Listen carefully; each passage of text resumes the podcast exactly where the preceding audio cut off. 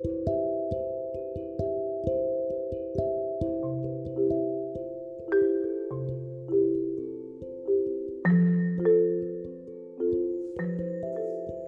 amor não procura os seus interesses.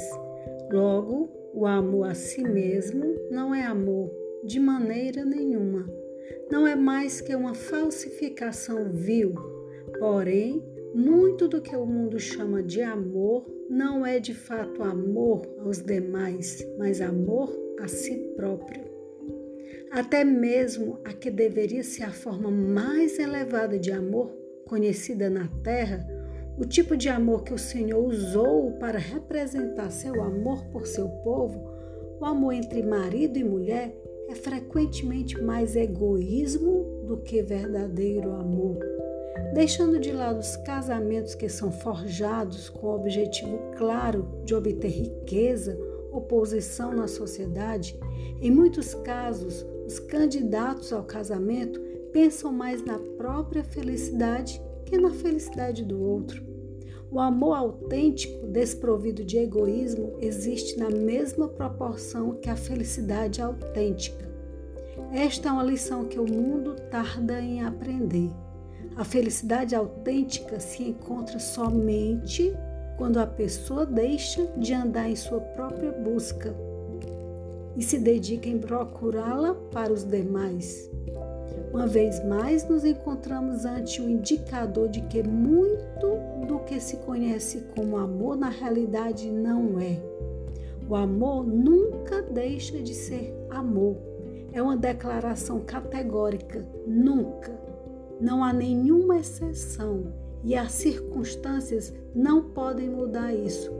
Frequentemente ouvimos falar de amores que se esfriam, mas isso é algo que nunca pode acontecer ao verdadeiro amor.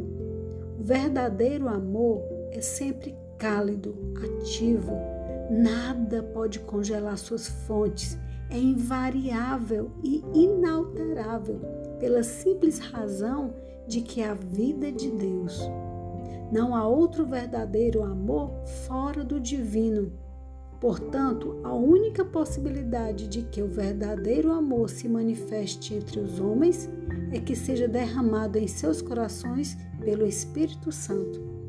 Quando alguém manifesta seu amor por outro, recebe normalmente a pergunta: Por que você me ama?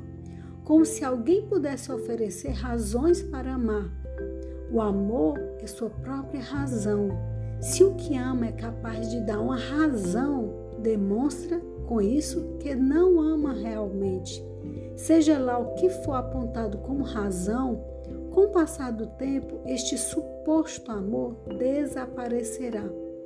Mas o amor nunca deixa de, de ser. Portanto, não pode depender das circunstâncias. A única resposta que se pode dar para o motivo de amar é por amor. O amor ama simplesmente porque amou, Amor é uma qualidade do que ama.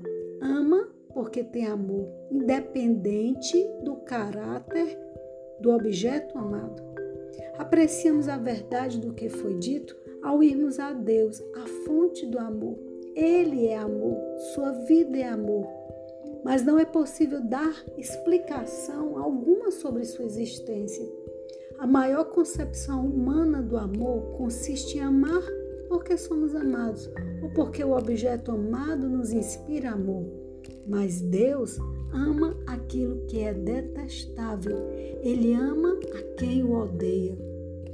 Pois nós também, outrora, éramos nécios, desobedientes, desgarrados, escravos de toda sorte de paixões e prazeres, vivendo em malícia e inveja, odiosos e odiando-nos uns aos outros. Quando, porém, se manifestou a benignidade de Deus, nosso Salvador, e o seu amor para com todos, não por obras de justiça praticadas por nós, mas segundo a sua misericórdia, ele nos salvou mediante o lavar regenerador e renovador do Espírito Santo. Tito 3, de 3 a 5. 5. Porque se amardes os que vos amam, que recompensa tendes? Não fazem os publicanos também o mesmo? Sede vós perfeitos, como perfeito é o vosso Pai Celeste. Mateus 5, 46 48. O amor não faz mal contra o próximo. Romanos 13, 10. Próximo significa todo o que está perto. Logo, o amor estende-se a todo aquele com quem entramos em contato. Só ama aquele que ama a todos.